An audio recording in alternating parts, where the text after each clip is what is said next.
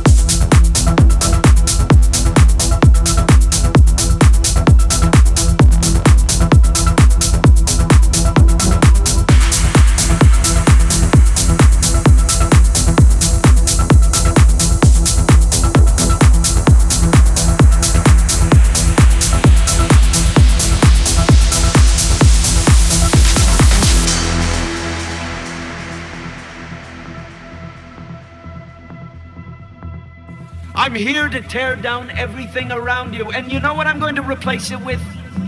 Something new. God. The world of God. So take your bread and give it to the poor. What difference does it matter what you own? You have gold and silver, it's going to rot. And that rot is going to eat away your heart. All of you. There will be a flood and there will be a fire. Everything will be destroyed, but there will be a new keys and I open the door and I decide who goes in and who doesn't.